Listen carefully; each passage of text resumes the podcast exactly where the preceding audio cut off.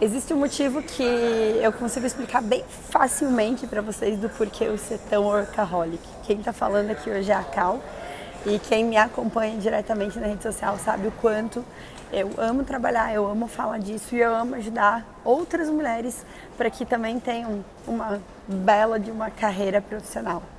Mas toda essa paixão, todo esse amor e esse conceito de workaholic não veio em vão, não veio por influência de alguém, mas veio por uma situação que eu passei alguns anos atrás, quando eu me separei do pai do meu filho e eu entrei numa profunda depressão. E eu lembro que naquela época eu não pensava em fazer muita coisa além de ir para o trabalho e eu não gostava do meu trabalho naquela época. Eu trabalhava com meu pai e cuidar do meu filho. Eu não tinha vida social, eu não fazia mais atividade física, eu não olhava para mim. Resumo da história, eu não fazia nada por mim. E eu lembro de sofrer muito naquela época. Meu, minha pele ficou cheia de ferida, meu cabelo caía e os médicos diziam que eles não podiam fazer nada, porque não era algo que eles poderiam tratar, a não ser que eu quisesse algum médico que tratasse da minha cabeça. E isso eu não permitiria, eu não iria admitir que eu estava em depressão. E nessa época eu voltei a morar com meu pai. Peguei meu filho, que tinha quatro meses, e voltei a morar com meu pai. E todos os dias meu pai me olhava daquele jeito e ele falava: Filha, enfia a cabeça no teu trabalho, ele nunca vai te decepcionar. Os teus resultados ali dentro vão ser sempre proporcionais ao teu esforço. É diferente de um relacionamento que tudo pode acontecer, porque só 50% depende de ti, 50% depende do outro. Então, se você não está pronta para assumir esse risco no relacionamento, foca a tua energia no teu trabalho, que tu vai ter retorno e eu garanto que ele vai te fazer muito bem e muito feliz. Meu pai, para quem não conhece, ele é workaholic, ele ama trabalhar, ele tem quase 70 anos e não tem uma semana que ele não apareça lá de segunda a sábado na empresa dele. É algo que ele realmente ama. E eu ouvi esse conselho e fui com tudo. Naquele momento eu lembro que eu comecei a me dedicar com todas as minhas forças e todo o tempo que eu tinha disponível para o meu negócio. Eu voltei para a Rivier, que era uma marca de roupa que eu havia saído quando eu ganhei o João Vitor. E ali então a gente começou a fazer uma revolução dentro do negócio. Eu foquei realmente toda a energia que eu tinha, todo o conhecimento e toda a vontade que eu tinha de fazer dar certo e de ser uma grande empresária. E foi exatamente como o meu pai me contou, foi diretamente proporcional. Eu estava me dedicando 100%, o resultado vinha em 100%. E aí, naquele momento, eu entendi que o trabalho nunca me decepcionaria.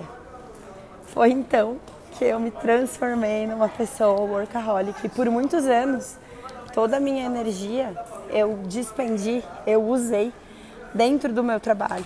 Primeiro na Rivier, depois no W2W, até eu passar a entender que eu trabalhava, o resultado vinha, eu queria, eu tinha um foco num valor financeiro que eu gostaria de ganhar, esse valor financeiro chegava até mim, e aí depois eu criava outra meta, e essa meta eu atingia, e assim foi indo. E eu comecei a perceber que não necessariamente eu atingir essas metas estavam me trazendo realizações na minha vida. Era uma realização, era uma realização profissional, mas tinha tantas outras para as quais eu não estava olhando. Eu estava pouco olhando para minha família, para as minhas relações, para o amor, para a espiritualidade.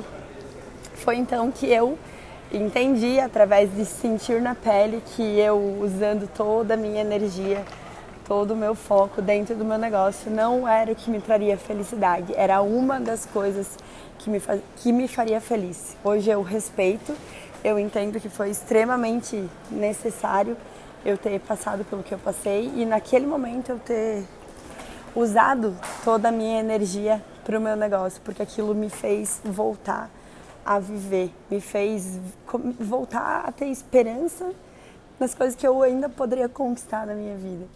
Mas passado toda essa turbulência, tudo que aconteceu, eu tive que voltar para mim, me reconhecer, me reconectar, me calar, como eu falei esses dias.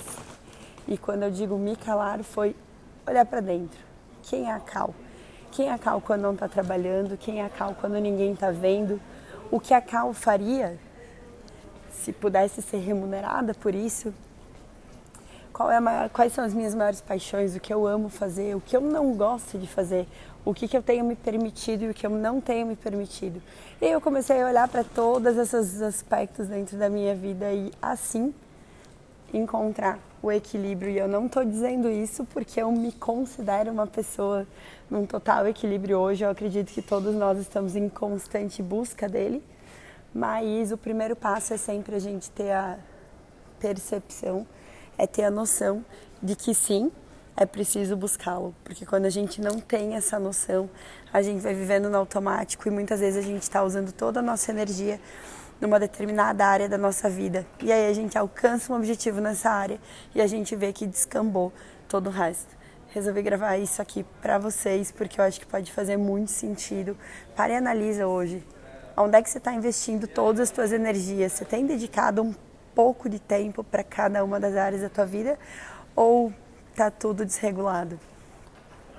Um beijo e agora vocês sabem porque que eu sou um pouquinho workaholic. Eu acredito muito na força do trabalho e na liberdade que as mulheres conquistam através do momento em que elas são independentes financeiramente e trabalham com algo que as fazem evoluir, as fazem felizes.